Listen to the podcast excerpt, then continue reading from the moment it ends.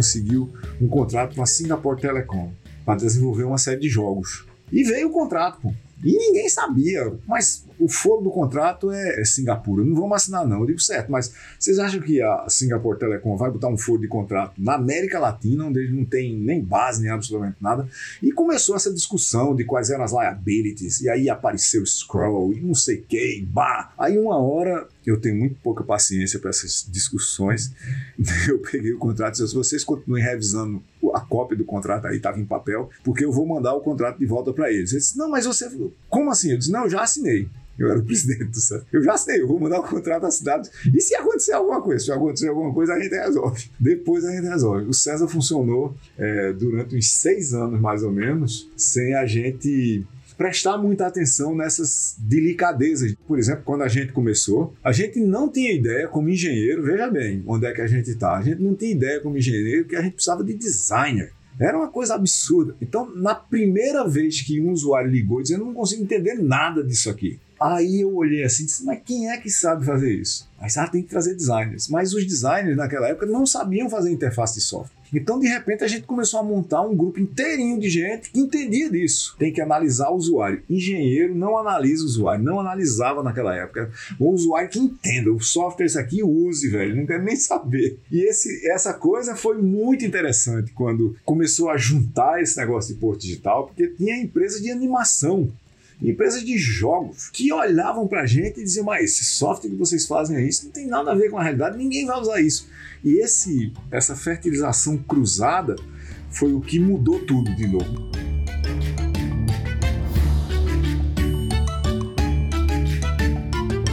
Silvio Meira descobriu muito cedo o que não queria para sua vida profissional: ter um chefe. Seria o empreendedorismo a saída para isso? Obviamente não.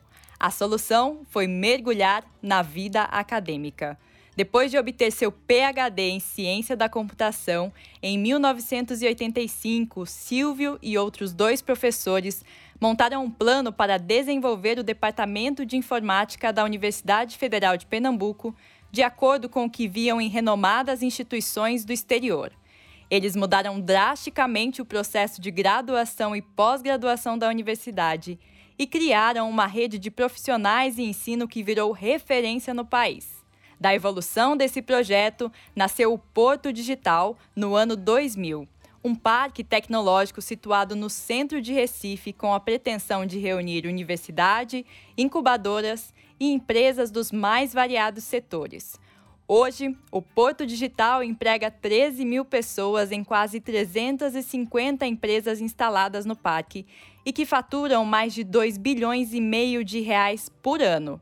Inquieto, o professor, pesquisador e empreendedor Silvio Meira garante que o Porto Digital está apenas no começo. Aos 66 anos, ele também integra o conselho de empresas como Magazine Luiza, MRV e CIT. Neste episódio, vamos conhecer as muitas aventuras desse paraibano de alma pernambucana e discutir como é possível criar e manter empresas inovadoras dia após dia, beat após beat.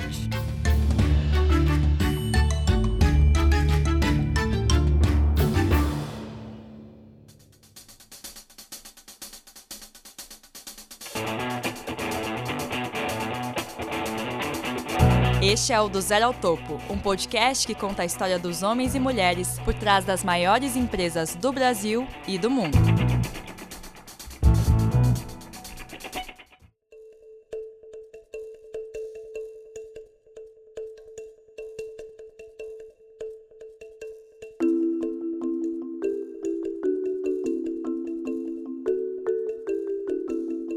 Eu sou de Itaperuá, no interior da Paraíba, no Cariri, ou nos Cariris Velhos, como se chama, é, da Paraíba. Sou de uma família da região que, pela nossa história não registrada em texto, vem do Rio Grande do Norte para Paraíba. Nasci lá em 1955, sou filho de um comerciante e de uma professora.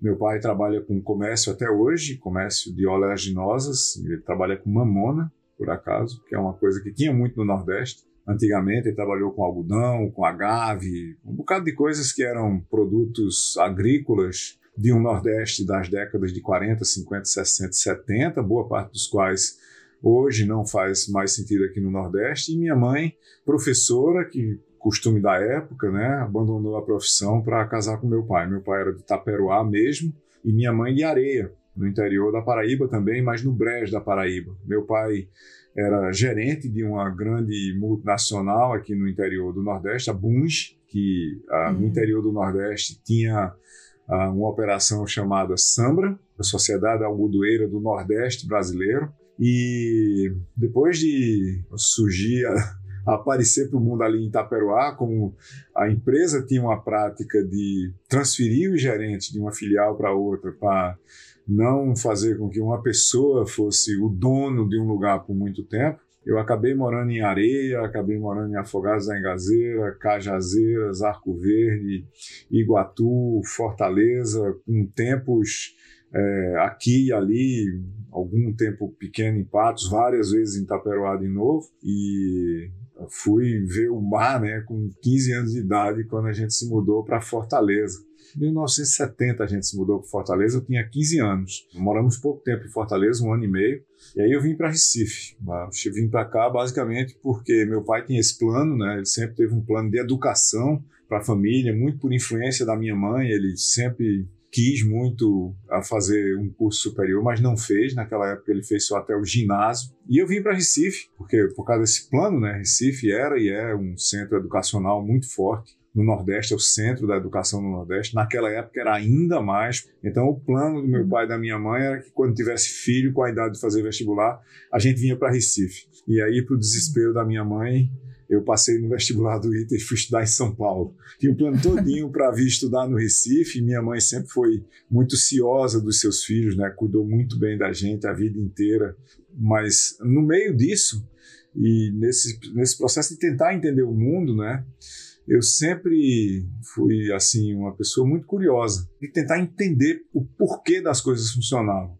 Nunca gostei de criar muitas coisas, por acaso. Esse não era o meu negócio, nem de resolver os problemas. Então, meu pai achava, por exemplo, que um destino provável de uma carreira para mim era ser engenheiro de demolição, né? daquelas bolas de bah, destruir prédio, porque quando uma coisa quebrava lá em casa, eu abria, entendia porque não estava mais funcionando, mas também não consertava. Deixava aberto. Você é aqui. É só mexer aqui que fica bonzinho. Uma vez eu tendo entendido, para mim, de uma certa forma, aquele negócio se resolvia na minha cabeça. Se resolver isso aqui, tá pronto, vai funcionar de volta. E isso, esse porquê funciona, né, foi o que me levou para essa área de exatas. E no, eu nem ia fazer engenharia na realidade, né? Minha, minha ideia mesmo era fazer alguma coisa de exatas, mas de tanto conversar com as pessoas de exatas e não ver no Brasil já da época um futuro profissional, né? se você fosse físico, químico, matemático, e era cegueira cognitiva minha e das pessoas com quem eu conversava, porque esse futuro certamente existe, eu acabei em fazer engenharia. Eu fiz esse, esse caminho, acabei meu curso de engenharia, nunca tive carteira do CREA. Quando eu acabei, por várias razões, eu resolvi que ia fazer um mestrado em computação, porque quando eu fui sair do Recife para ir para o ITA, quando eu cheguei lá, é, meu orientador, Carlos Sérgio. Carlos Sérgio, ele era do departamento de computação do ITA, que não tinha graduação. O ITA veio ter graduação em computação muito tempo depois que eu saí. Entrei lá em 73. E o Carlos Sérgio, ele estava fazendo, era engenheiro mecânico, estava fazendo mestrado em computação, o ITA tinha pós-graduação na área, e eu comecei a ir para lá falar com ele. Ele era meu orientador, eu estava perdido na vida, tinha que falar com alguém, era ele. E eu comecei a, a ir lá para o centro de computação e tentar entender como era que aquele negócio funcionava. E ali eu descobri que tinha uma coisa particular, né? Você podia projetar mundos, né? Quando você escreve um programa de computador, seja ele qual for, você cria uma realidade virtual. Mas até pelo menos eu fazer engenharia, esse é o resumo da minha vida. Um menino curioso, míope, que não tinha nenhum futuro como jogador de futebol, Teve uma época que eu era dono do campo, da bola e do padrão e não conseguia jogar nem de goleiro, eu era só o fornecedor do espaço e dos equipamentos. Eu sempre fui muito ruim nisso, muito míope, que não tendo nenhuma alternativa de vida, é, se escondeu nos livros.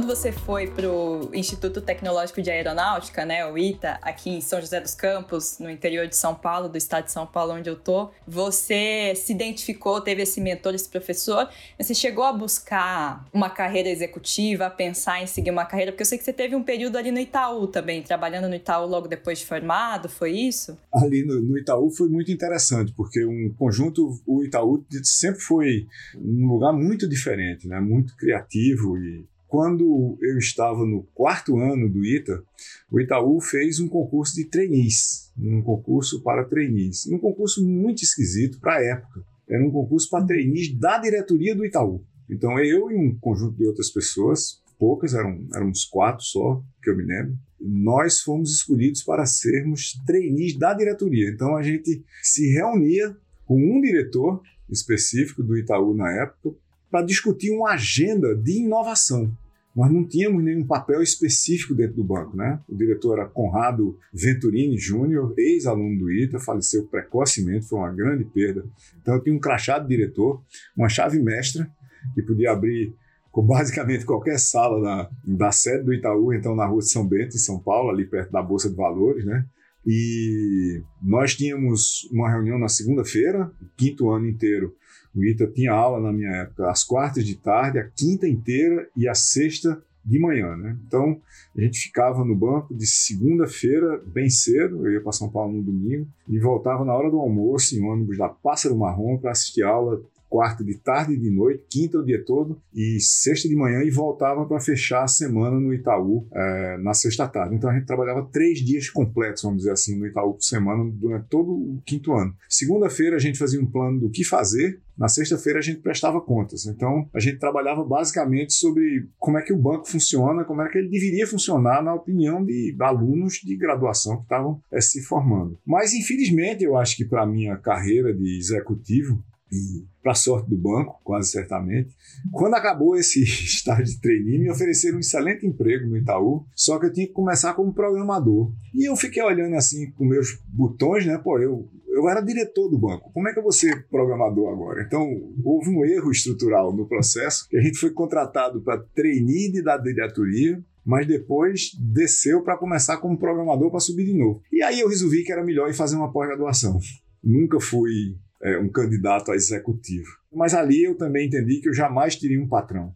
Jamais. Por quê? Porque trabalhar com o Conrado era muito bom e ele não era patrão de ninguém. Mas para chegar no ponto onde a gente tinha a possibilidade de ser um Conrado, a gente tinha que ter um bocado de patrão no meio do caminho. E eu descobri que esse não era, não era exatamente minha vocação. E aí, o que, que te levou a voltar? Por que o pensamento de voltar para Recife, né? E não de repente tentar uma pós-graduação em outro lugar? O que, que te levou? Foi saudade de casa ou como é que foi essa decisão? Ah, eu sempre fui, até por ter nascido e morado no interior, né? Um interior que tem uma cultura muito forte, a cultura do Cariri, do sertão, que vem da música, da roupa, da comida, dos hábitos. A gente teve sempre uma conexão muito forte com a terra. Meu pai até hoje tem uma fazenda em Itaperuá. E essa conexão era, era uma coisa que não era, não era algo que você podia descartar assim. Essa história das coisas do sertão, da música, da cultura, da rede de pessoas, desse entendimento de mundo, da terra seca, das dificuldades, ele me atraiu de volta para um Nordeste em geral. Eu já estava em São Paulo há cinco anos Tive a oportunidade de ir fazer mestrado em várias outras universidades e até de sair do Brasil naquela época. Existiam bolsas para fazer mestrado mesmo fora do Brasil. No fim, feitas todas as contas, eu resolvi voltar para Recife, nem que fosse por um tempo. Mal sabia eu que estava voltando para sempre. E quando eu cheguei no Recife, teve uma descoberta fundamental. Né? Em 1978 foi fundado o Galo da Madrugada.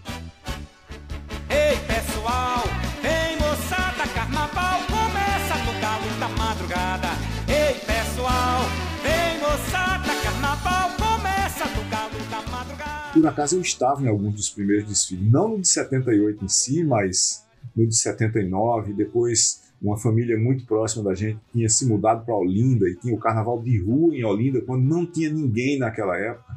E eu tinha passado muito tempo distante do carnaval, porque uh, eu, claro, vinha para o carnaval no Recife, mas uh, morando em São Paulo, basicamente, né, eu chegava aqui para o carnaval e voltava. E não, não tinha, o carnaval não é um evento de quatro dias em Pernambuco, né? O carnaval em Pernambuco ele começa ali no Réveillon e ele vai até a quarta-feira de cinzas e depois. E é, não participar do período pré-carnavalesco é quase a mesma coisa que não brincar o carnaval, porque para muita gente esse período anterior é, é, mais carnaval do que o próprio carnaval. É quando a gente prepara, é quando a gente ensaia, é quando a gente monta os blocos, é quando a gente conhece pessoas que a gente não conhecia. E eu não tinha essa experiência. Eu não tenho essa experiência. Quando eu estava aqui estudando para fazer vestibular, eu obviamente não participei de nada, eu vim para estudar e me concentrei nisso. E depois eu só vinha, eu vi o carnaval e pá, teve o carnaval. Era massa, mas eu nunca tinha entendido. Quando eu voltei no fim de 1977, o carnaval de 1978 foi uma coisa assim que literalmente mexeu comigo como ser humano, mudou minha visão do mundo. E a partir daí eu passei a morar mesmo no Recife.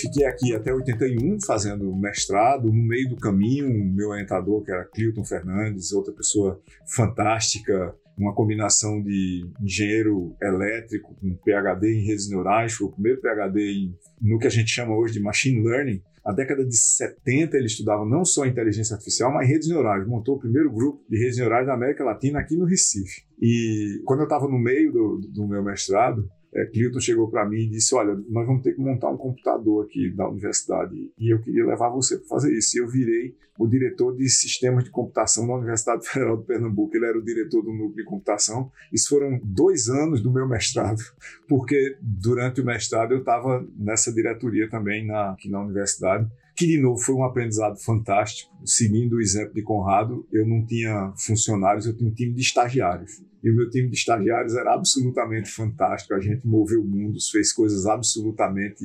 épicas uh, naquele tempo, quase que ingênuo de novo, né, da gente o principal computador da UFPE, que foi esse que a gente montou, era um DEC 10 com 1 mega de memória para a universidade inteira. 16 terminais e 1 megabyte. Não era 1 gigabyte, né? Você pega um relógio digital hoje, ele tem 4 GB de memória. Você pega um smartphone, ele tem 256 GB de memória.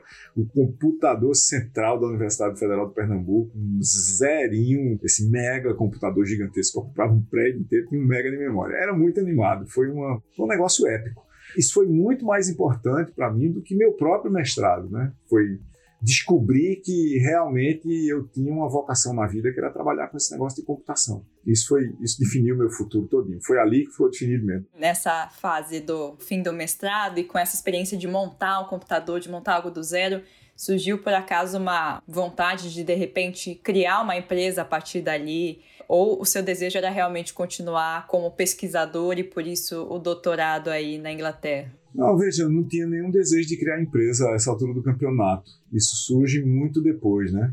Nessa época eu estava assim focado que eu queria ser só um cientista. Esse negócio era muito legal, né? Você sentar, estudar um problema que não estava resolvido e você descobrir alguma solução para ele, ou pelo menos dizer que, na sua opinião, aquilo não tinha solução. Isso me levava de volta para minha infância, né? Abrir um rádio e dizer: essa válvula aqui que tá, aspas, quebrada, ela não tá acendendo, é só trocar ela. Pronto, aí deixava lá e ia embora. Aí, pelo fim do mestrado, eu, eu tinha certeza de uma coisa: eu iria ser ou iria tentar ser um cientista. ou iria ser aquela determinação que leva você a fazer, né? Eu vou ser isso. Mas na prática, especialmente quando você está no negócio de conhecimento, você tem que ter uma síndrome de impostor como fundamento do seu sistema operacional, né? Você diz eu vou fazer isso, que na realidade você está criando a determinação mas internamente você está pensando, eu vou tentar fazer isso e muito provavelmente não vou conseguir. Então você vive nessa espécie de esquizofrenia, né? ou se a gente quiser ser mais leve, nesse yin yang de vou fazer, mas não sei se consigo. Porque se você partir num caminho só, ciência é uma coisa que se faz com curvas, né? E, e com barreiras e com deslizamentos de todos os tipos, não é uma linha reta você ir para algum lugar, você não consegue, você normalmente não consegue. Isso cria uma tensão muito grande. Né? Vou sair daqui, pegar essa estrada absolutamente linear e vou chegar naquele ponto ali. Não é assim que funciona. Tanto que eu saí do Brasil para fazer tese de doutorado numa coisa e fiz noutra completamente diferente. E o que, que foi essa mudança aí na, na Universidade de Kent, né? Que você foi na Inglaterra e qual que foi a, o aprendizado desse período lá? Eu saí do Brasil, eu estava estudando redes de computadores, né? Protocolos de redes de computadores. Eu saí do Brasil para fazer um doutorado em redes que era o que estava todo mundo fazendo naquela época, né? Quando eu cheguei lá, aí eu tive de novo uma oportunidade única. Quando eu cheguei em, em Canterbury, o professor que ia ser meu orientador, que depois virou um grande amigo, Edward Brian Spratt, que era o fundador do laboratório de computação da University of Kent, ele tinha saído para fazer um sabático é, na Suíça. Ele tinha me aceito como aluno, mas naquele bem estilo inglês assim, ele não tinha me dito que ele ia passar o primeiro ano do meu doutorado na Suíça. E ele tinha deixado um outro professor para conversar comigo. Aí esse, esse segundo professor, ele disse, cara, ó, tudo bem, eu não entendo absolutamente nada de redes. Você é aluno de Brian. No que você precisar, eu vou lhe ajudar. Agora, pensa, o seu orientador está na Suíça, é, vai fazendo as coisas aí e você conversa com ele. Mas e como é que eu ia conversar com Spratt na, na Suíça por e-mail, né? Sem imagem. Aí eu resolvi que eu ia dar uma olhada pelo departamento inteiro, pelo laboratório inteiro, e descobrir o que era que os professores estavam fazendo para ver se eu achava um que estivesse fazendo uma coisa que eu gostasse de fazer, que eu achasse a priori que era legal de fazer. E esse cara era o David Turner que estava estudando na época uma coisa que veio ser extremamente importante muito tempo depois que eu acabei o doutorado, que era a programação funcional. Né? A programação funcional passou a ser um hit em computação quando a gente começou a ter big data, quando você começou a ter grande volume de dados para processar, certas coisas que estavam sendo estudadas em programação funcional nas décadas de 60, 70, 80 e 90 começaram a se tornar úteis. Naquela época você olhava e dizia, tudo bem, isso é muito bonito como arquitetura de solução de problema, mas não é prático para fazer absolutamente nada com isso, né? Mas só que Turner estava fazendo isso e ele era um media star também. Ele estava fazendo um negócio irado, ele tinha uma, umas conexões muito interessantes. Ele não tinha nem doutorado na época que eu entrei lá. E por um passo de mágica, ele topou me orientar, porque ele não topava orientar ninguém.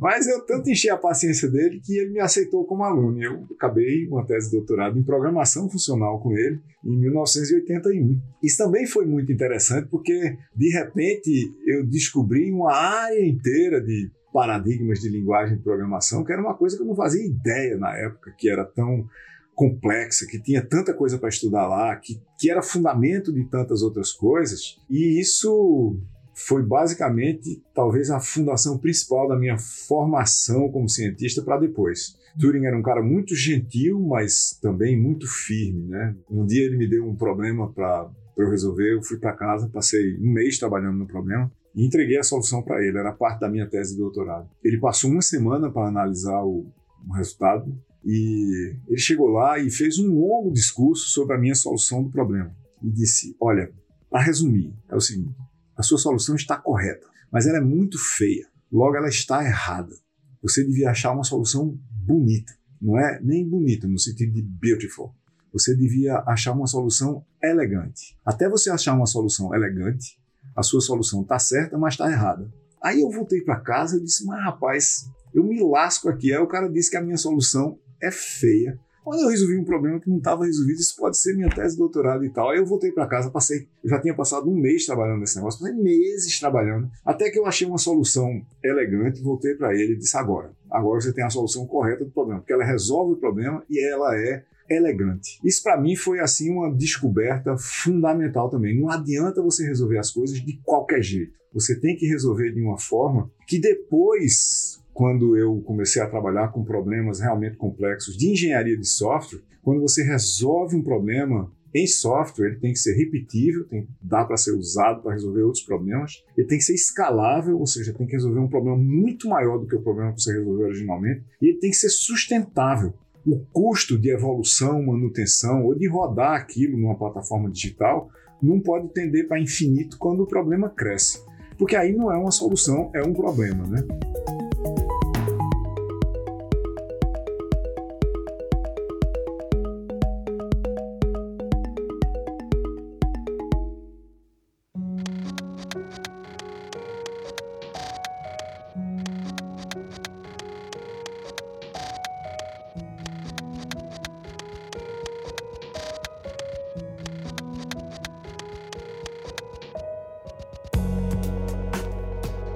Silvio, passando esse doutorado, aí você voltou para Recife, né? Como é que foi essa volta, com o retorno com essa sua nova mentalidade, com essas descobertas? O que, que você viu do ambiente de ensino no Brasil naquele momento e o quanto a gente precisava avançar aí? Rapaz, foi literalmente de volta para o passado, né? Porque a gente estava, eu e todos os outros estudantes brasileiros da época, que estavam na Europa e nos Estados Unidos, você estava no mundo em rede, já conectado, grupos de pesquisa trabalhando distribuídos pelo mundo afora, o principal computador que eu usei para fazer as simulações da minha tese ficava em San Diego, na Califórnia, e era absolutamente massa de usar, porque quando eu estava acordado na Europa, San Diego e os Estados Unidos, o oeste dos Estados Unidos estava dormindo, então nós poucos que tínhamos acesso a esse computador a partir da Inglaterra ou da França e Alemanha, tínhamos basicamente um supercomputador para usar, um supercomputador, obviamente, nos termos da época, né? E quando eu voltei para o Brasil, tinha perfuradores de cartão no laboratório de graduação, né? Eu voltei para a mesma época, anterior a qual época, época que eu tinha saído daqui. Aí a gente fez, uh, de novo aí eu, Clilton e na época Paulo Cunha, que era tinha voltado do Canadá e era o coordenador do programa de pós-graduação da UFPE, a gente fez um pacto do tipo, ou a gente dá um salto para o futuro aqui, ou então a gente desiste e vai fazer outra coisa, empreender, vamos embora do Brasil, fazer alguma coisa.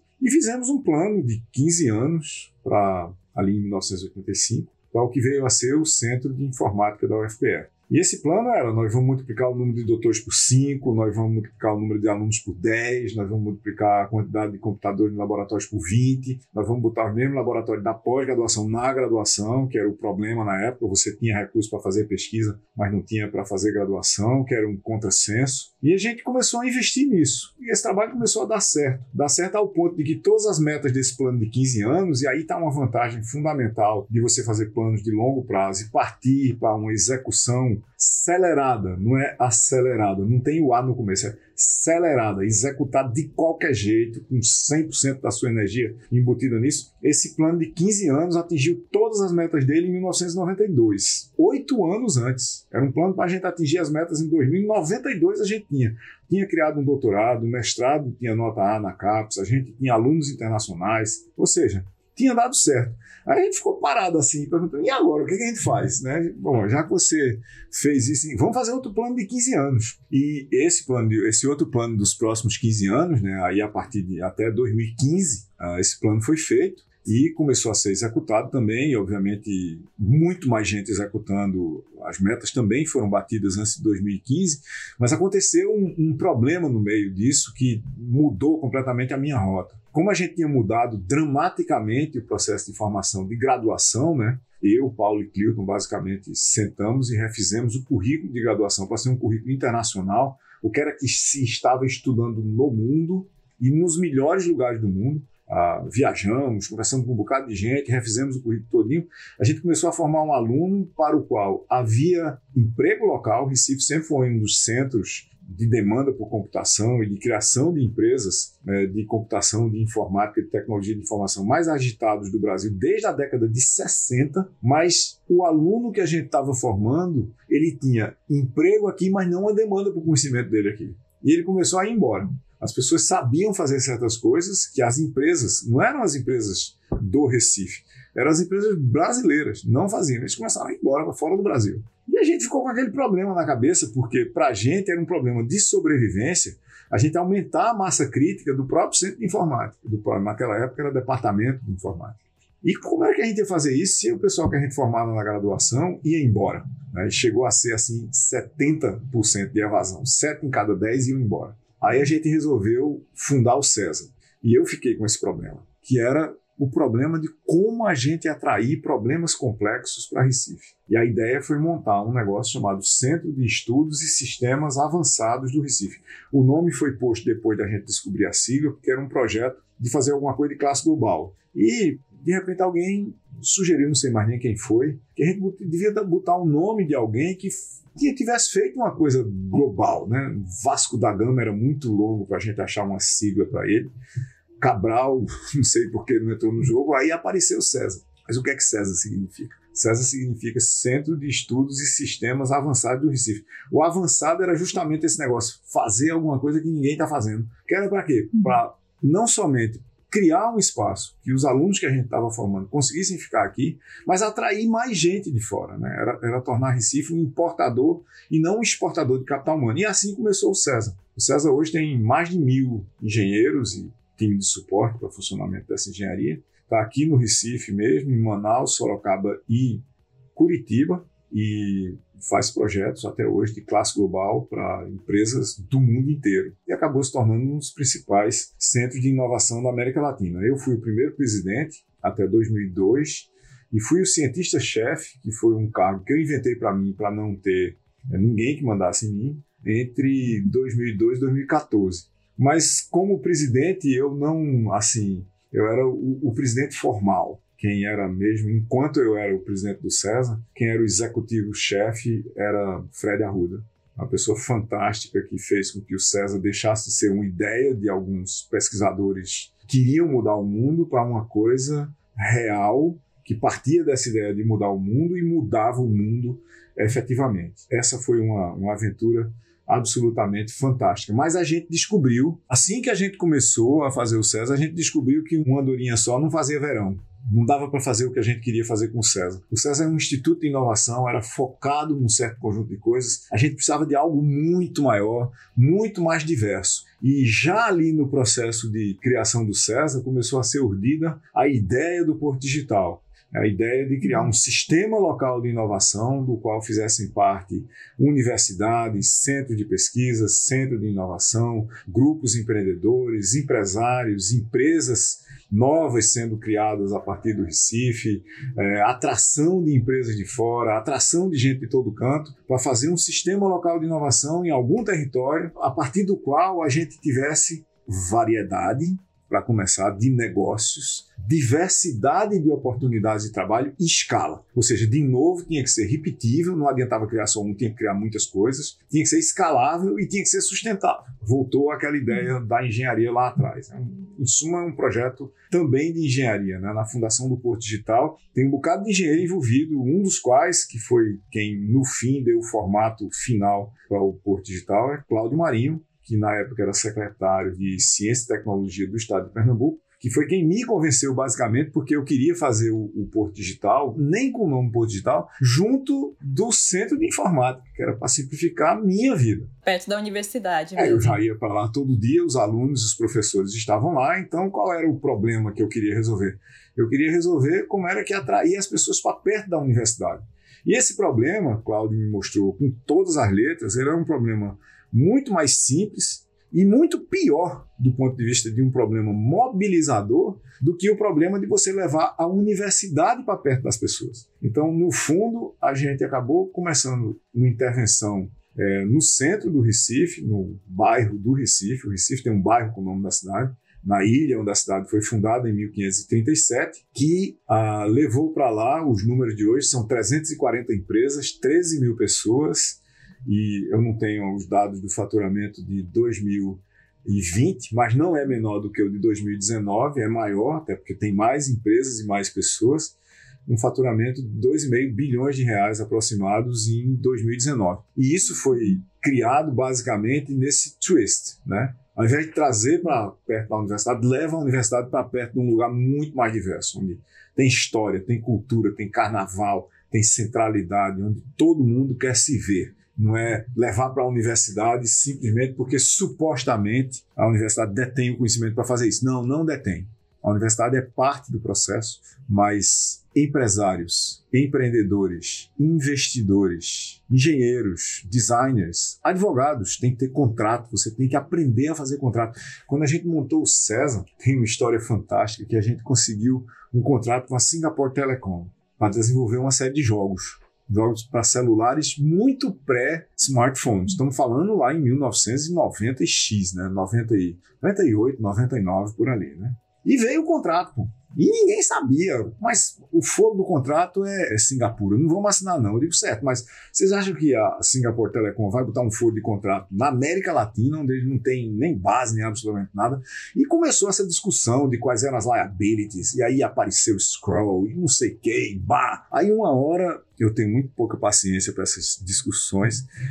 Eu peguei o contrato e disse: vocês continuem revisando a cópia do contrato aí, estava em papel, porque eu vou mandar o contrato de volta para eles. Ele disse: não, mas você. Como assim? Eu disse: não, eu já assinei. Eu era o presidente do Santos. Eu já sei, eu vou mandar o um contrato assinado. E se acontecer alguma coisa? Se acontecer alguma coisa, a gente resolve. Depois a gente resolve. O César funcionou é, durante uns seis anos, mais ou menos, sem a gente prestar muita atenção nessas delicadezas de que contratos existem, tem que funcionar. São eles que decidem o futuro dos projetos, dos negócios, inclusive. Era uma coisa meio ingênua mas também porque a gente não tinha gente ao nosso redor, não tinha escritórios que entendiam de contratos internacionais de entrega de um negócio cultural como software. Claro que isso veio a ser desenvolvido depois, e tem hoje no Recife, tem escritórios fantásticos que fazem isso, que tiveram toda essa galera do Porto Digital para trabalhar em conjunto e aprender o que era que tinha que ser feito, mas naquela época não tinha. E a gente também não sabia que para você montar um sistema local de inovação e tecnologia, você precisava, por exemplo, quando a gente começou, é, lá no César, a gente não tinha ideia como engenheiro, veja bem onde é que a gente está, a gente não tinha ideia como engenheiro que a gente precisava de designer. Era uma coisa absurda. Então, na primeira vez que um usuário ligou dizendo, eu não consigo entender nada disso aqui. Aí eu olhei assim disse, mas quem é que sabe fazer isso? Aí ah, tem que trazer designers. Mas os designers naquela época não sabiam fazer interface de software em 1996, 97, 98, por ali. Então, de repente, a gente começou a montar um grupo inteirinho de gente que entendia disso. HD Mabuse, que é um dos autores do manifesto do movimento Mangue, a gente trouxe de volta de São Paulo. Era um processo de recambiar pernambucanos de volta para cá. E ele assumiu a diretoria de design do César. Vamos criar um conjunto de metodologias para fazer interface de software. Tem que analisar o usuário. Engenheiro não analisa o usuário, não analisava naquela época. O usuário que entenda, o software esse aqui use, velho, não quer nem saber. E esse, essa coisa foi muito interessante quando começou a juntar esse negócio de Porto Digital, porque tinha empresa de animação empresas de jogos, que olhavam para a gente e diziam: Mas esse software que vocês fazem aí, isso não tem nada a ver com a realidade, ninguém vai usar isso. E esse, essa fertilização cruzada foi o que mudou tudo de novo. Mudou o próprio César, mudou os cursos de graduação na federal, que foi uma das matrizes de criar isso. Criou outros cursos em outras universidades, habilitou uma rede inteira de criação de conhecimento que jamais teria acontecido se tivesse ficado lá como eu originalmente queria, e Cláudio nos salvou, Cláudio Marinho nos salvou dessa, desse destino cruel, levando a universidade para onde as empresas já estavam.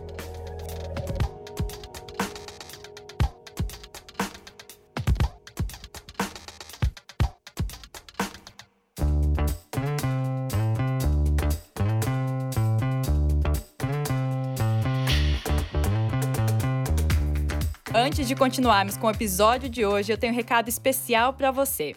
A gente já trouxe o Guilherme Benchimol, fundador da XP Inc., em um dos episódios aqui do podcast para contar toda a sua trajetória. Mas agora você vai ter a oportunidade de conhecer em profundidade o modelo de gestão que ele usou para fazer a XP sair do zero e virar um negócio bilionário. No dia 19 de abril deste ano, 2021, começa a Jornada Rumo ao Topo um evento online e gratuito que vai te contar tudo sobre esse processo. Para se inscrever e garantir a sua vaga, é só acessar bit.ly barra jornada rumo ao topo. Eu vou facilitar. bit.ly barra jornada rumo ao topo. O link também está na descrição desse episódio. Recado dado, vamos voltar para a história de hoje.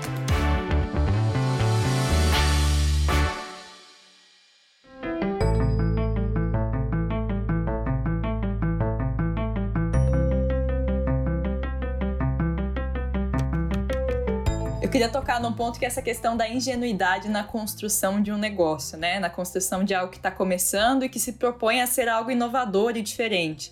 Isso foi no, no, sentido tanto no César quanto no, no Porto Digital. Vocês estavam começando algo que era isso, César, com o nome de um imperador aí, de alguém com dominação que ia dominar tudo. O quanto você acha que a ingenuidade ajuda ou atrapalha um empreendedor, alguém que está começando um negócio, a ir além, né? Porque a gente fala muito de pesquisar, conhecer a fundo o seu mercado, conhecer a fundo tudo que tem que ser feito. Como é que você vê essa questão da ingenuidade e também da, da utopia aí de um empreendedor? Eu acho que essa é uma pergunta fundadora para muito tipo de negócio. Veja, primeiro vamos dizer o seguinte: há dois tipos de pessoas que criam novos negócios. O empresário, é a pessoa que, por exemplo, cria um posto de gasolina. Um posto de gasolina é um negócio todo quadradinho. Você tem que achar uma esquina, tem que fazer isso, parará, parará, tem os fornecedores de combustível, tem isso, tem aquilo, tem, tem o bombeiro. Blá, blá, blá. Se você vai botar um posto de gasolina, seja expert nisso. Esse é um negócio totalmente conhecido,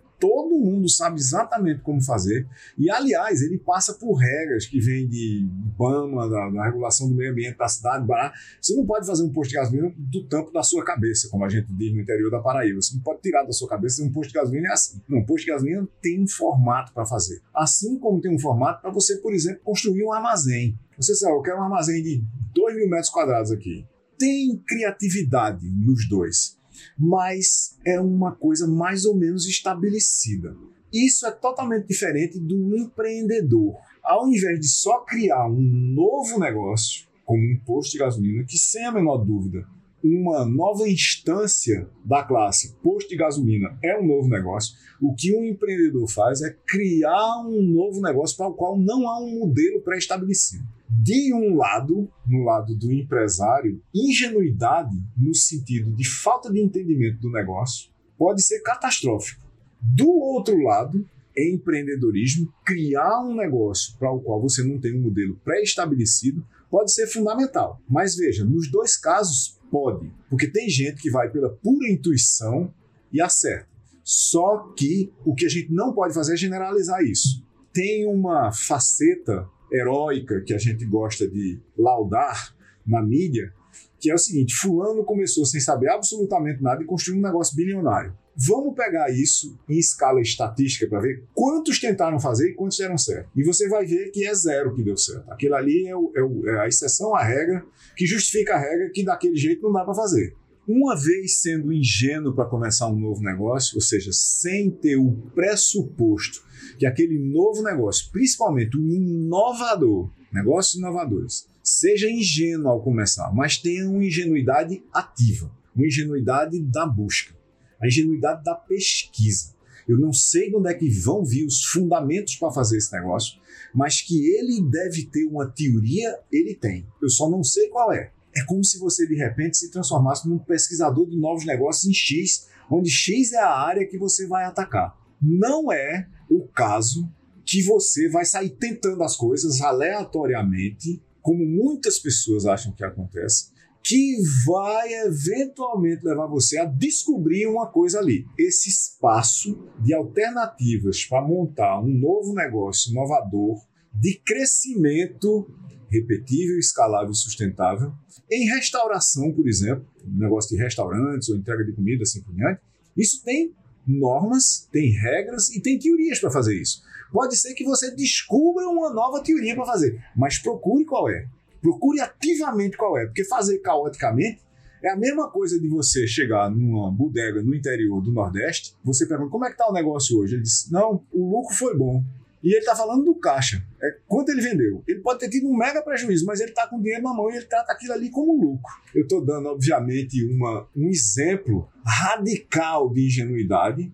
Não estou dizendo que todo mundo faz isso, nem que esse é o caso em todo lugar, em todo canto, em todas as instâncias, mas eu vejo isso ainda hoje. Senão o lucro foi bom. Como o lucro foi bom? Essa é a receita. Então você vê as pessoas começando negócio, não, eu tive uma ideia e eu quero aqui 5 milhões de reais para testar a minha ideia. A gente passou desse ponto, né? A gente passou desse ponto. E não é porque houve uma enxurrada de atividade empreendedora e inovadora nos últimos 25 anos, desde o começo da internet para cá. É porque de lá para cá a gente entendeu, por exemplo, que tem um certo conjunto básico de efeitos de rede.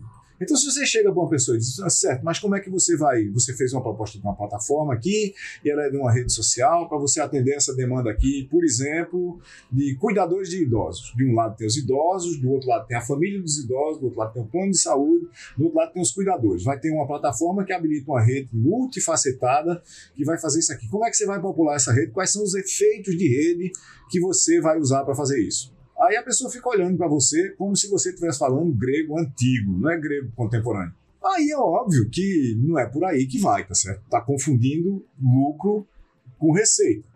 Por quê? Porque se estuda muito. Quando você tem uma coisa que interessa para as pessoas no planeta, e isso pode ser de religião, sem fins lucrativos, a construção de foguetes com fins lucrativos, as pessoas começam a estudar. Eu posso ser ingênuo sobre qualquer coisa que eu queira fazer. Essa ingenuidade é boa porque me dá um espaço mental mais ilimitado do que eu tenho se eu souber originalmente muito sobre uma coisa relacionada àquela. Isso pode me criar uma polarização, né? Se tem um negócio que parece com o meu, eu tendo a achar que a teoria dele é parecida com o meu também. Ele pode ser totalmente diferente. Peter Drucker dizia que um dos maiores problemas do colapso das empresas é a falta de entendimento da teoria do negócio ou a inexistência na capacidade executiva do negócio do conhecimento sobre qual é a teoria que aquele negócio deveria ter. A maioria dos negócios contemporâneos, inclusive os startups, aumentou dramaticamente o grau de complexidade. Se você chegar no meio da rua hoje e botar um Craigslist, a chance de você sobreviver com o Craigslist é zero. Então, tem negócios que criaram uma rede, criaram um ecossistema ao redor, que foram fundados há 25 anos, que se você tiver aquela ideia de novo, resolver fazer ela agora, ela não tem a menor chance de dar certo. E como que a gente sabe disso? Milhares já tentaram. Ingenuidade é fundamental certas horas para você criar coisas sobre as quais ninguém pensou. Mas a partir daí, tem que descobrir qual é a teoria que vai sustentar isso porque senão é insustentável. E o quanto dessa teoria para sustentar ela deve ser construída através de livros, através de pesquisas de mercado ou através de também ouvir as pessoas ao seu redor, né? Porque eu imagino que quando vocês foram criar tanto o César quanto o Porto Digital, deve ter surgido um monte de gente dizendo que isso não ia dar certo, né? E o empreendedor que está tentando criar um, algo inovador geralmente enfrenta isso. Quanto as vozes ao redor devem ou não ser ouvidas na criação desse novo negócio? Eu acho que é sempre melhor ouvir as vozes que estão dizendo que vai dar errado inclusive pelo pessimismo delas. Né? Elas não precisam trabalhar contra, elas precisam manter você naquele estado de síndrome de impostor que eu falei anteriormente, que é para a gente olhar e dizer, pô, será que a gente está fazendo o que tinha que fazer? Talvez eu precise estudar mais, talvez eu precise testar mais. O problema fundamental na criação de um negócio é que a vasta maioria dos negócios que dão completamente errado no processo de criação, veja, o processo de criação do negócio pode estar errado e pode dar completamente errado. Quando é que ele dá completamente errado? É quando as pessoas que estavam tentando criar o um negócio não aprendem nada.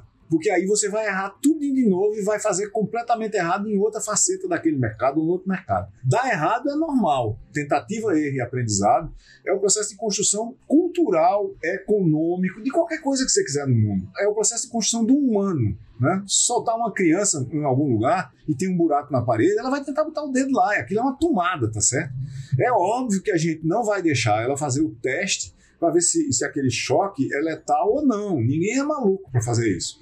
Então você vai lá e diz, bom, não vai conseguir aprender isso na cidade. Eu vou botar um protetor, eu vou fazer não sei o que lá, eu vou proteger, eu vou levantar a altura da tomada. Tem um bocado de técnicas e táticas para a gente fazer para evitar que aquele ingênuo lá embaixo faça isso. Do ponto de vista da gente ter uma ideia para botar um negócio em pé, primeira coisa é a gente se perguntar o seguinte: quem já tentou fazer isso? Alguém já tentou fazer isso? Alguém já tentou fazer isso? Alguma coisa parecida com isso em algum mercado, com uma teoria que talvez pareça com isso? Uma teoria, qual é a teoria que sustenta a minha ideia? Porque eu tenho visto é, nos últimos 25 anos, se a gente fizer a conta longa, né, daria alguma coisa como umas 200 a 500 propostas de negócio por ano, uma, basicamente uma por dia.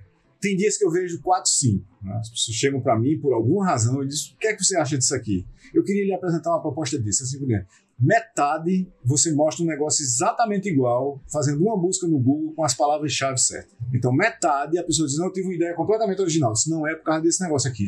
Mas como foi que você achou isso? Uma busca no Google. Então, tem, tem uma riqueza muito grande de conhecimento lá fora. De novo, veja, desconfiar que você está errado é o que as pessoas que vão lhe dizer que vai dar errado vão estimular. Desconfie, desconfie que você está errado, desconfie que vai dar errado, mas ao mesmo tempo trabalhe para dar certo. Ou, se você quiser, faça o contrário, tá certo? E aí, o que, que as pessoas, certas horas, não desconfiam? É que tem muito para aprender. Por exemplo, como é que funciona a economia do seu mercado.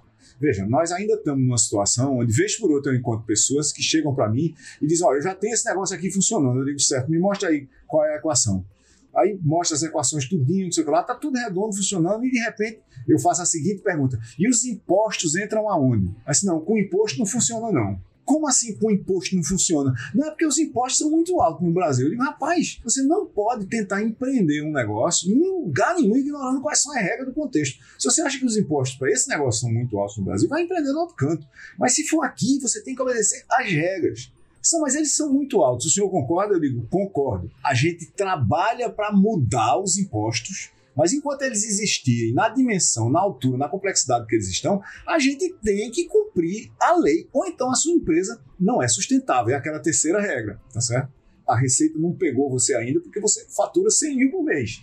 Mas se você chegar em 10 milhões, você acha que vai acontecer o quê? Esse entendimento do mercado é uma teoria. Quando a gente está falando de inovação, uma boa parte do processo de inovação é mudança no espaço regulatório. Veja, quando vamos, vamos pegar uma coisa no Brasil recente para a gente entender por que, que a gente precisa repetindo, né? Entender por que, que a gente precisa entender a teoria do mercado ao nosso redor. Qual é a grande inovação em fintech do ponto de vista de bancos no Brasil? Ela não é tecnológica. Toda a tecnologia, todas as fintechs estão usando já existia antes. A grande inovação é o seguinte: é o regulador permitir que você abra uma conta sem precisar ter presença física em lugar nenhum. Eu abri uma conta de forma virtual. Na hora que o regulador aceita isso, é óbvio, e ele aceita porque a tecnologia passa a habilitar isso, essa tecnologia existia para fazer um outro monte de coisa. O que ele diz é: você pode usar isso para abrir uma conta no banco. Na hora que você faz isso, você prescinde imediatamente de uma rede de agências físicas para abrir um banco. E aí, um monte de neobancos o banco digital sem presença física vira uma realidade. A mudança é no espaço regulatório. Eu estou dizendo isso para dar a seguinte ideia: qualquer negócio suficientemente interessante também é suficientemente complexo e sofisticado do ponto de vista de entendimento, se é para ele ficar grande.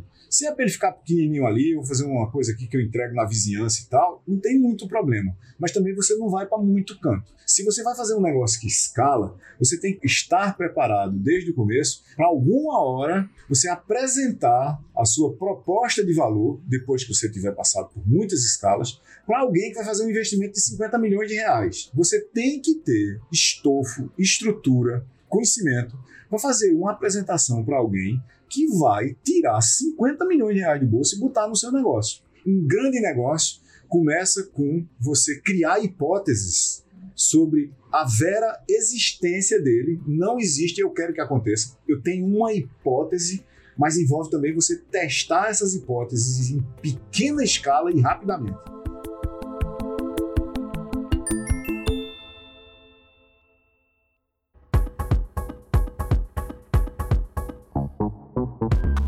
Qual foi o principal desafio na construção do Porto Digital e na união desses diferentes segmentos da sociedade que vocês precisavam naquele momento, né? Universidade, empresas, governo, enfim. Qual foi o principal desafio aí?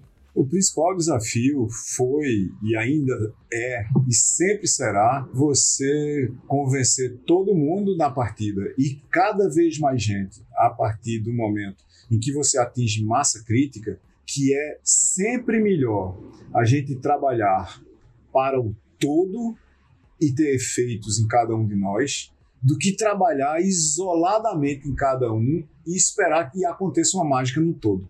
Isso não acontece em lugar nenhum. Né? Tirante pode pirlim-pim-pim que você joga e as pessoas saem voando por aí, que é um efeito inesperado de uma coisa que não existe. Se você não trabalhar em conjunto para formar uma comunidade da qual você faz parte, não vai acontecer por passe de mágica um efeito de comunidade, os efeitos de rede da comunidade que vão beneficiar o seu negócio. O Porto Digital é desde o começo uma construção coletiva.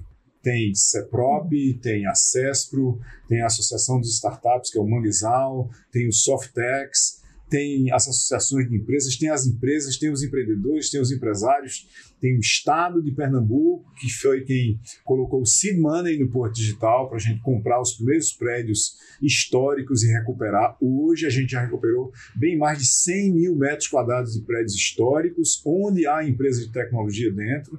Isso não acontece por um passe de mágica e nem com um só tipo de agente. Fundamental também foi, do ponto de vista do Porto Digital, a escolha desse território compartilhado. É um território que não é de ninguém. É o território do Porto Digital é uma, uma parte central que precisa de recuperação urbana, arquitetônica, de mobilidade da cidade do Recife. É como se a gente tivesse pego, e a, o paralelo é exatamente esse, a Cracolândia do Recife e tivesse começado a fazer uma intervenção de longo prazo nela em 2000. A pergunta que a gente talvez pudesse fazer é, mas Durante quanto mais tempo você acha que isso é preciso?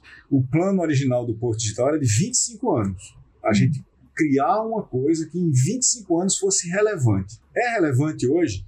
O Porto Digital é 1,5% do PIB de Pernambuco, é 4% do PIB da cidade do Recife, emprega 13 mil pessoas no centro da cidade do Recife. Os dados internacionais para clusters como o Porto Digital mostram que para cada posto de trabalho de engenharia de software que você cria, você cria entre 3 a 7 postos ao redor. Se a gente tiver na norma disso, que é 5 mais ou menos, os 13 mil postos de trabalho do Porto Digital criam 60 mil postos de trabalho por causa do Porto Digital, que vai desde professores e cuidadores e agências de automóvel, restaurantes assim por diante, e tem uma beleza nisso. Quando a gente tem um cluster que não é industrial, quando é um cluster de serviços, a parte mais relevante do faturamento das empresas se transforma em salários e irriga a economia local imediatamente. E esse é o principal efeito do Porto Digital. Ele já é importante, mas ele precisa ser muito mais relevante. O Porto Digital tem o potencial de empregar 50, de empregar 100 mil pessoas. E se você me perguntasse para onde é que a gente está indo, a gente está apontando para empregar 100 mil pessoas. Daqui a quanto tempo? talvez mais 25 anos a partir de 2025. Se em 2050 o Porto Digital empregar 100 mil pessoas, aí a gente pode deixar de se preocupar com isso. Agora, e quanto desse plano inicial de 25 anos já foi totalmente cumprido, o que vocês previam? Olha, a gente, a gente queria ser 10% do PIB de Pernambuco. Então a gente cumpriu 15% do plano. É óbvio que do dia que a gente escreveu o plano, né, Pernambuco estava talvez na fase mais deprimida economicamente de sua história. Depois que a gente escreveu o plano, apareceu o complexo automotivo em Goiânia com a Fiat Chrysler, apareceu o Porto Swap, refinaria da Petrobras, mil fábricas e, e por aí vai. Quer dizer, ainda bem que a economia de Pernambuco se recuperou e a gente não cumpriu nossa meta. A gente cresceu muito acima do que a gente previa, mas está muito abaixo da meta em porcentagem mas é significativo do ponto de vista de atração de empresas, de criação de novos negócios, eh, de geração de empregos de qualidade, né, empregos da economia do conhecimento, da economia do futuro, numa área que não vai desaparecer. A gente vai continuar escrevendo software para sempre. Não tem como.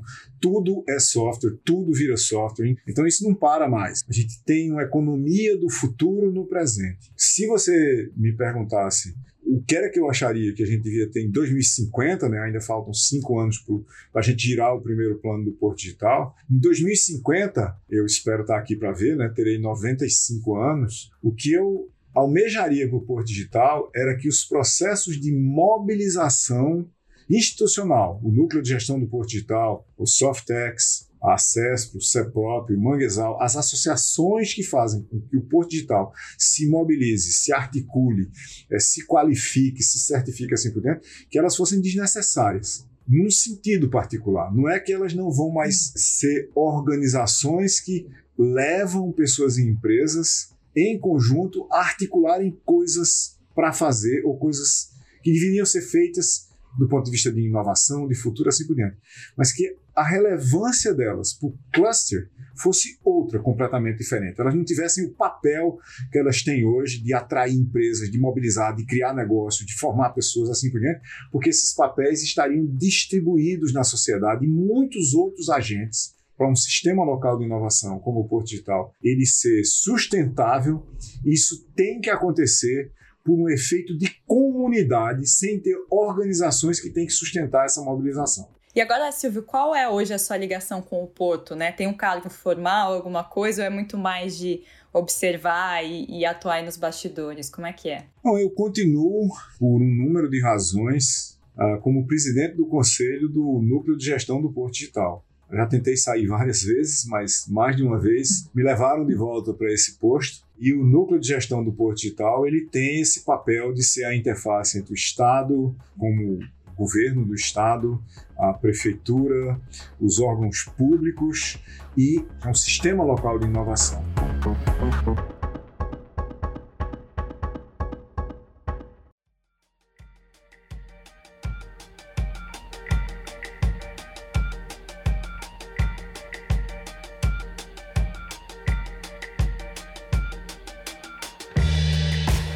Agora falando sobre futuro, sobre o que a gente está vivendo, a gente está gravando esse episódio em fevereiro de 2021, ainda em pandemia, ainda as pessoas isoladas em casa. Acredito que muita gente do Porto Digital tá, né, em casa, trabalhos remotos. E até no seu livro você fala muito sobre como é muito mais difícil empreender em Taperoá, por exemplo, do que é, no Vale do Silício, né? Sobre a importância de você estar em um espaço para empreender. Como você acredita, se você acredita que essa transformação digital que a gente tem visto nessa pandemia, é, trabalhos remotos, se isso de alguma forma vai se alterar, se a importância de estar em um espaço como o Vale do Silício, de estar em um centro como até São Paulo, se fala muito, vai se alterar aí na, no processo de empreender mesmo? Sim, eu acho que vai. Eu acho que a gente vai ter um espaço cada vez mais digital, né? A dimensão física do espaço continua importante, porque nós somos físicos, nós somos gregários. A humanidade foi formada por encontros, claro, que geraram muitos desencontros e conflitos e assim por diante, mas a humanidade se encontra. Eu não acho hoje, eu sou muito digital, mas eu não acho que o digital hoje consegue, de várias formas, sobre vários aspectos, é, cumprir o papel de substituir a dimensão física do nosso relacionamento. É claro que dá para trabalhar remotamente, por exemplo, se você é uma pessoa de computação. De, regra, a gente já fazia isso, tá certo? Os repositórios é, de computação eram distribuídos, a nuvem é, obviamente, uma forma distribuída de você ter centros de computação. Se a gente voltar para 1980, e se eu estivesse entrando na Universidade Federal hoje, não haveria um computador para instalar, está tudo na nuvem eu ia ter que trabalhar num negócio de nuvem em algum lugar. E não existe uma nuvem é, numa universidade, a não ser que seja uma nuvem de pesquisa. Né? Então, existe, há um processo de virtualização que está rolando há muito tempo. O que a pandemia fez foi pegar essa dimensão física do espaço e complementá-la agora radicalmente com a dimensão digital e uma dimensão social, é o que eu chamo do espaço digital, né? físico, digital e social, que funciona em tempo quase real. Ele, é, ele não é síncrono necessariamente, ele é assíncrono. Eu posso deixar um recado para você aqui agora, você faz uma coisa daqui a 10 minutos, eu volto daqui a 15, enquanto eu estou trabalhando com múltiplas coisas ao mesmo tempo. Nesse espaço, o mundo é mais plano do que era antes, aparentemente. Mas ele é mais plano para quem tem 200 megabits por segundo. Ele é mais plano para quem está em lugares onde você consegue receber comida japonesa cinco estrelas em casa. E por aí vai. Veja, o que é que eu estou querendo dizer com isso? Mesmo que a gente tenha se virtualizado, se eu sair daqui e for para a Serra Negra, que tem uma Serra Negra também no interior de Pernambuco, vai acontecer o seguinte: o Quina do Futuro não vai junto. O Quina do Futuro é um restaurante japonês que tem algumas quadras da minha casa aqui e é um dos melhores do Brasil. Ele não vai junto para lá. Então, o mundo fica mais plano? Fica. Eu posso ir trabalhar em Serra Negra. Com alguma dificuldade, eu consigo lá 50 megabits por segundo. Não consigo 400, como tem na minha casa. Mas 50 é legal. Mas o Quina do Futuro não vai mas o clube de golfe não vai. Tem um bocado de coisa que não vão. A gente tem que uh, se lembrar que uma parte significativa da nossa experiência de mundo continuará sendo física. Eu estou dizendo com isso que é impossível você montar uma empresa totalmente distribuída? Não estou, não. Mas se as pessoas não forem sênior o suficiente para se aliarem num conjunto de propósitos que pode ser combinado à distância, que pode ser executado de forma distribuída e desincronizada, vai ter uma dificuldade muito grande de você fazer isso. Ao mesmo tempo, tem uma mudança não trivial que está acontecendo na dimensão do trabalho propriamente dito. Veja, o local de trabalho, que é o escritório, ele é, uma, ele é um artefato que tem 200 anos. Ele vem ali do começo dos anos 1800. Ele resistiu muito no formato dele, né? E o último formato dele, que era uma fábrica de pessoas, né? Uma fábrica com pessoas como agentes né, de realização do trabalho, era literalmente absurdo, certo? Open floor plans, né? Você pega, destrói todas as paredes, tira a sala de todo mundo, põe uma mesa com zero de privacidade e assim por diante. Então, de repente, o que, é que a pandemia fez? A, a pandemia, ao me levar para o meu escritório em casa, porque não estamos falando de home office, nós estamos falando de working from home. De repente, eu fui levado para casa de uma hora para outra sem nenhum preparo para fazer isso. Mas o local de trabalho se distribuiu há uma tese de muita gente. A gente vai ter que ver isso na prática, de que essa distribuição do trabalho, a deslocalização e desincronização das pessoas vai levar quase que necessariamente a uma fragmentação das culturas organizacionais. Eu diria, pode ser, deverá levar, quase sem dúvida levará, a uma fragmentação das culturas organizacionais atuais, mas ao mesmo tempo vai levar à criação de novas culturas organizacionais. Em certas áreas, como tecnologia, por exemplo, quando a gente olha para as grandes empresas de tecnologia como Microsoft, Facebook, Google, Salesforce, Spotify e tantas outras, e o Magalu no Brasil, que definiram que você pode trabalhar no Magalu a partir de qualquer lugar do mundo, na hora que essa oferta está no mercado, se a sua empresa, que é menor, também não tiver essa oferta, você provavelmente não terá acesso a uma quantidade de pessoas que vai querer dizer o seguinte: eu quero trabalhar para você, mas não aí. E eu estou falando isso mesmo depois que o espaço físico voltar. Porque o que foi que aconteceu? Ao deslocalizar o trabalho, você nacionalizou para quem fala português e globalizou para quem fala inglês. Então, todas as empresas hoje, pelo menos as de tecnologia, ou eu diria mais amplamente. As empresas de conhecimento, elas estão competindo não é o cliente mais, é o capital humano. Porque eu posso estar sentado aqui na minha casa e eu, eu vou mudar de trabalho. Vou no meu LinkedIn, puf, e mudo de trabalho sem ir para lugar nenhum. Um dos maiores problemas que você tinha para mudar de trabalho na sua vida inteira era o seguinte: eu queria trabalhar no negócio, mas ele está lá em Itaperuá. E eu tenho que querer ir lá para Itaperuá. Mas agora não, eu posso trabalhar em Itaperuá ficando aqui. Ou ficando não só aqui, ficando em qualquer lugar. Ninguém vai saber nem onde eu estou diretamente. Mas não é só isso.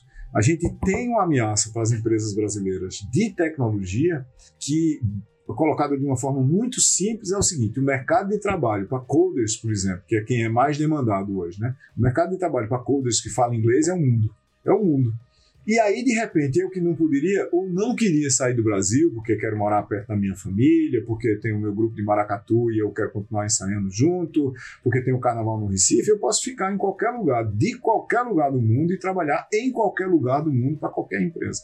Essa é uma redefinição do espaço competitivo do trabalho de conhecimento. Uma outra coisa afeta essa, essa história do trabalho que é o seguinte: eu vejo cada vez mais as pessoas querendo trabalhar, ou pelo menos as pessoas que atingiram níveis de competência que podem escolher onde querem trabalhar e com que querem trabalhar. E, obviamente, quando a gente fala dessas pessoas, elas são o supra-sumo do desejo de qualquer empresa. A pessoa tem as competências para escolher no que quer trabalhar e onde e com quem quer trabalhar. Todo mundo, esse é o funcionário padrão do futuro, tá certo? Esse funcionário padrão do futuro, ele descobriu o seguinte: ele quer até ter um vínculo principal. Mas ele quer trabalhar em outras coisas também. Ele quer se divertir fazendo outros projetos. E eu vi isso acontecer agora durante a pandemia. Muita gente que eu conheço, proporcionalmente, entre as pessoas mais próximas de mim, pediram demissão de trabalhos estáveis onde estavam para de repente trabalhar em três projetos simultaneamente, um em cada empresa. Eu vou dar conta desses três aqui. Eu quero passar um tempo, pelo menos. Eu acho que pelo menos durante um tempo a gente vai ver isso. É de deixar de ter o contrato único para passar a ter contratos múltiplos. Quem que permite isso? Obviamente é o substrato de tecnologia do digital para performance pessoal e das redes para performance social que habilita isso. Então o trabalho ele está deixando de ser local, passando a ser distribuído numa dimensão, deixando de ser único para ser múltiplo, como contratos, inclusive em outra dimensão, e deixando de ser pessoal e analógico como performance para ser cada vez mais digital e social como performance. Então são três mudanças simultâneas que podem ter um impacto muito grande nas articulações que a gente antigamente chamava de empresa. Pode ser que de repente a empresa do futuro seja um job market. Eu ofereço jobs, mas não ofereço employment. Eu preciso de pessoas para fazer um certo job que vai durar um certo tempo. Eu preciso de pessoas para fazer um outro job, que é diferente e vai durar mais tempo. Se as pessoas conseguem fazer isso, ou se as pessoas que conseguem fazer isso estão no Paquistão, estão em Amparo, no interior de São Paulo, estão em Fortaleza, Quixeramobim, Serra Negra, Arco Verde ou Araripina, que diferença vai fazer? Mas esse problema é experimental. Qualquer pessoa que diga hoje, eu sei o que vai acontecer com a cultura das empresas quando elas forem totalmente distribuídas, está errada. Como é que você vê a transformação digital das empresas brasileiras aqui em 2021, um ano após o início da pandemia, em relação ao que as outras empresas ao redor do mundo fizeram? A gente está avançado o suficiente? O que pé que a gente está? Veja, a transformação digital, acima de tudo, é um problema cultural. Um problema cultural. Inovação digital é inovação sobre plataformas digitais. Isso é combinado, a outra expressão com a qual isso combina é transformação estratégica. Uma mudança, às vezes radical, na arquitetura de tomada de decisões do negócio, distribuindo o poder para as bordas que passam a agir em função de propósitos, de objetivos e metas que foram combinados, em função de limites e recursos que foram estabelecidos e obedecendo aos princípios e valores das organizações. Quando eu combino inovação digital com transformação estratégica, aí dá transformação digital. Veja que eu não falei de nada de tecnologia aqui. Você comprar uma nova tecnologia e dizer que a sua empresa agora está atendendo pelo WhatsApp não tem absolutamente nada a ver com transformação digital.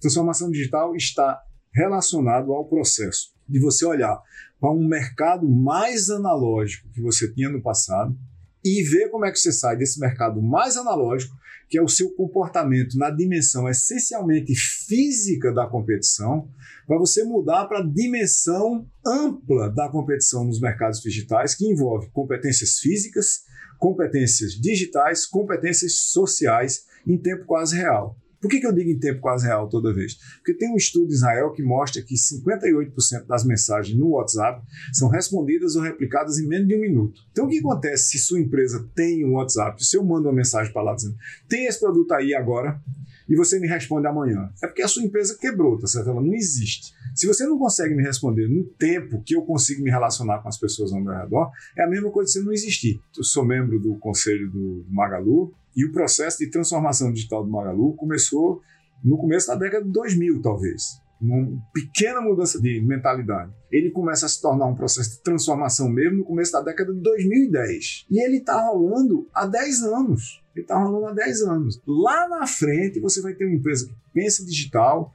que pensa digital e age digital o tempo todo. E vamos lembrar, há efeitos de rede físicos. Um dos principais efeitos de rede físicos do Magalu é um conjunto de quase 1.300 lojas no Brasil hoje. O que significa que a gente pode entregar a partir da loja. Se a gente fizer com inteligência, a gente pode vender o produto que está na loja para quem está buscando um produto na internet. Então, a dinâmica aqui é o seguinte: a gente é, fez uma transição dentro da pandemia no modo que eu costumo chamar de ABC, que é aprendizado baseado no caos. Não é o caos como método, é o caos como oportunidade. Já que era o caos, pode fazer qualquer coisa, tá certo? No começo da pandemia, um restaurante amigo aqui me mandou uma foto do cardápio, disse: pode pedir qualquer coisa que a gente manda entregar, pelo zap. Pelo zap. Eu disse: eu pago como? Ele disse: não, você manda a foto do seu cartão de crédito e eu faço aqui. Eu digo: tá.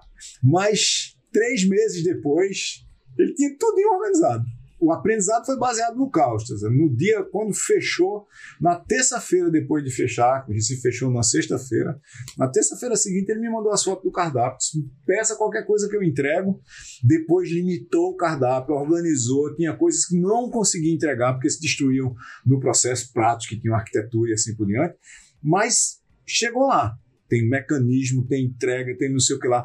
Teve que redesenhar porque as margens são diferentes a pessoa sentada consome o vinho, agora não tem isso, e por aí vai. Quer dizer, muita gente se transformou, mas uma parcela muito grande só introduziu tecnologia no negócio e não mudou absolutamente nada.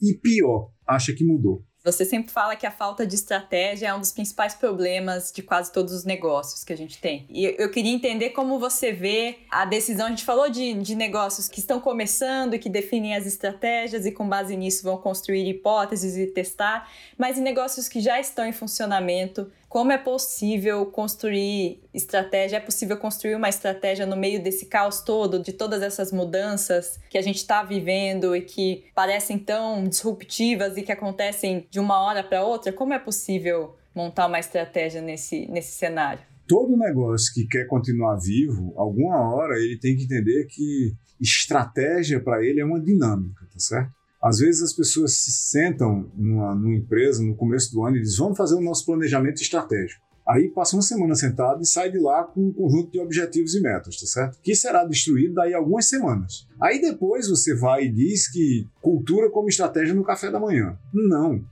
Falta de estratégia leva as pessoas nas bordas do negócio a executar ou a estratégia que eles sabem executar, ou alguma coisa que é tático e operacional que dá conta da demanda que você está tendo na borda agora, tá certo? E esse é o grande problema que a gente tem. Se você não conseguir desenrolar esse processo de transformar a estratégia num processo contínuo, eu estou o tempo todo fazendo estratégia, eu tenho linhas gerais e eu tenho essa distribuição de poder, que é parte essencial do processo de transformação estratégica dos negócios, ou seja, dentro da transformação digital, a transformação estratégica é aquela coisa, entrega para a borda o poder de quem está atendendo a borda. Porque senão lá vai começar a acontecer alguma coisa, o cliente diz: Eu não quero isso aqui, não, eu quero isso aqui.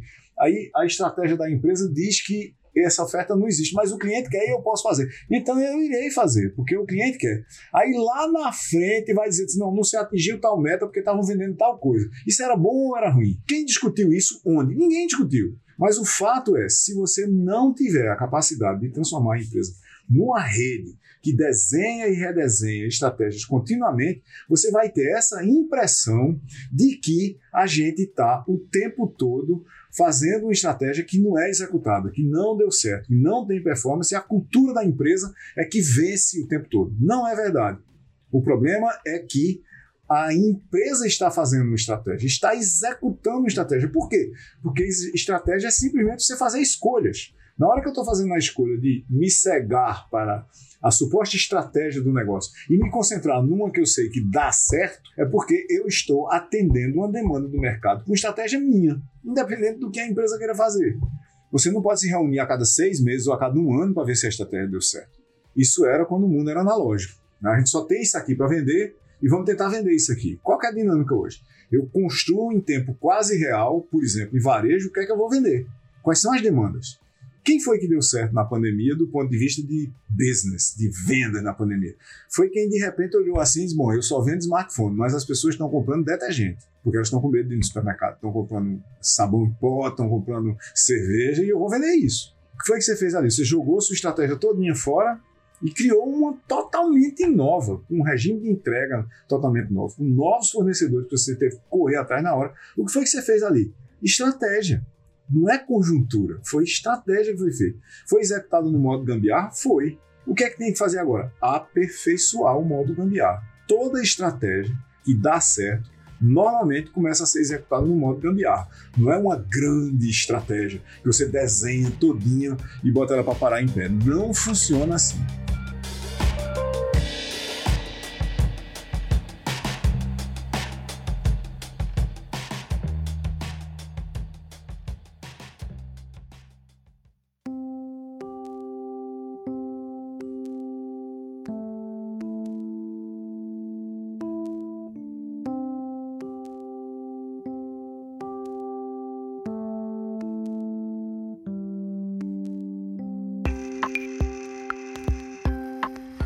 Falando até do cenário fora de pandemia no escopo maior. Para quem não conhece hoje, você está no conselho da Magazine Luiza, como você falou, e de várias outras empresas, CIT, que a gente já trouxe o César Gon também aqui contando a história dele no podcast. E você também tem uma companhia aí, né? A The Digital eu Strategy. Sou, eu, não, eu não tenho uma companhia, não é minha não, mas é. eu sou, eu sempre me diverti fazendo pesquisa, né? Eu sempre me diverti como cientista. Na TDS Company, né, que é The Digital Strategy Company, o que a gente faz é transformação estratégica de negócios, como a gente estava falando aqui ainda agora, que hoje é em parte focada em transformação digital. E a gente estressa muito esse ponto que é a transformação estratégica, porque quem não tiver feito uma transformação digital aí mais ou menos até a metade dessa década também não vai mais precisar fazer, porque não vai existir. Mas o que, que a gente faz na, na TDS, o que é que eu faço lá? Eu sou um dos cientistas da TDS, somos muitos PhDs em computação, em design, machine learning e assim por diante, que trabalham na criação de uma ciência para transformar negócios, uma ciência para levar negócios para o futuro. A gente tem é, juntos lá, eu e André Neves, principalmente, somos os mais é, rodados, a gente tem cada um 25 anos de experiência nesse mundo de negócios digitais. E a gente juntou 10 anos de experiência da TDS e criamos uma teoria chamada estratégia, que é estratégia em grego, obviamente, para criar esses passos do processo de transformação de um negócio de mais analógico para mais digital. A gente não acredita em transformação para o digital puro, a não ser que o seu produto seja completamente digital, como é o caso, por exemplo, de Spotify. Né? Não é nem o caso da Netflix, que até hoje ainda manda, ainda manda DVD para casa das pessoas nos Estados Unidos. Mas como é que a gente sai de físico para digital? E como é que a gente faz disso uma caminhada que é orientada por fundações teórico-metodológicas que podem ser medidas, que são passo a passo, que tem uma dinâmica por trás disso? Queria saber se você tem um conselho para quem está começando a empreender, está iniciando nessa jornada e de repente está com receio ou está sem saber para onde ir, o que fazer, o que, que você aconselharia? Veja, um conjunto básico de coisas. Primeiro, se você quer começar a empreender, empreenda. Mas empreenda mesmo. Uma parte significativa do empreendedorismo no Brasil é empresariamento de necessidade. É botar mais alguma coisa que já existe, porque ou eu estou desempregado, porque eu não gosto do meu emprego, ou porque eu vou fazer alguma coisa além do meu aspas emprego. Mas não faça isso com espírito de empregado. O, o, empreendedor mesmo, ele está definitivamente determinado a, num certo espaço-tempo, um lugar e um tempo para fazer isso, fazer alguma coisa que vai mudar o mundo. Nem que seja o mundo dele ou o mundo das pessoas ao redor dele. Tente fazer alguma coisa que faz a diferença. Se não fizer a diferença, não vale a pena fazer. Talvez até você precise, por um tempo, ter um negócio seu, porque, por exemplo, você não tem emprego no momento, ou não gosta do emprego que tem, ou seja lá que razão. Mas se você começar alguma coisa, seja ela qual for, e mesmo que já exista, tente fazer com que isso mude o mundo. Inovação é a mudança no comportamento de agentes no mercado, como fornecedores ou consumidores de qualquer coisa. Inovar não é botar um novo qualquer coisa é mudar o comportamento das pessoas, inclusive o seu empreendedor. Se você não mudar o seu comportamento, as pessoas não vão mudar o comportamento delas. Não tem jeito. Inovação é mudança de comportamento. Não necessariamente precisa de tecnologia. E não necessariamente precisa de tecnologia nova. Isso é que é melhor. Tem coisas fantásticas que dá para fazer do ponto de vista de inovação com tecnologias que já existem, que podem ser usadas no seu novo negócio. Mas, acima de tudo, aprenda a correr riscos. É muito difícil correr riscos. E a parte principal de correr riscos é saber qual é o risco que você está correndo. Principalmente se você está empreendendo pela primeira vez, para você não se machucar muito, não machucar a sua família, aprenda a correr riscos. Entenda quais são os riscos que você está correndo, para aí sim tomar a decisão consciente de correr o risco que você sabe, pelo menos, mais ou menos, qual é. Sem isso, é muito mais difícil. E Silvio, sobe a tempo em tudo isso para o Maracatu? Com todos esses conselhos e com todas essas esses afazeres e empresas? Esse ano não teve carnaval, né? Esse foi o ano do carnaval que não houve. É, mas de outubro até fevereiro e no São João. Eu não aceito convite em horários de ensaio de maracatu ou blocos de carnaval. Eu estou envolvido com vários blocos de carnaval também. É, saio todo ano, não saí esse ano. Espero que a gente possa sair em 2022 na Cabra Alada. Saía também no Nação Pernambuco, que é um grande maracatu histórico aqui do Recife. E em dezenas, literalmente, de blocos. Eu consigo remar eu consigo ir para minha academia, eu consigo tomar um vinho aqui e ali, tem muita hora para conversar com a galera, gosto muito de conversar com as pessoas. Tenho família, tenho três netos, tenho três filhos, estou casado, meu casamento é muito bom e muito animado, muito divertido. E tenho uma vida inteira pela frente. Eu trabalho com gente muito mais jovem do que eu também, isso me dá uma outra percepção do mundo, porque eles têm outras visões, eles têm outras, outros entendimentos, a gente discute, debate muito isso, e eu tento ouvir muito, porque a minha, minha visão particular é, dessa história toda é que eu nunca deixei de ser aluno. Quando eu resolvi ali no fim do ITA é, fazer mestrado, fazer doutorado, era uma espécie de um processo que estava começando ali que eu estava definindo dali para frente que eu sempre seria aluno quando eu passo um dia qualquer que eu não consigo aprender alguma coisa, isso começa a me dar uma agonia. Então eu tenho múltiplas telas aqui na, na minha casa, no meu escritório, e um deles está no momento aberto exatamente num, num paper no jornal Management Science sobre efeitos de rede em mercados bilaterais. É o que eu vou fazer assim que a gente acabar de conversar aqui, eu vou ler aquele paper ali.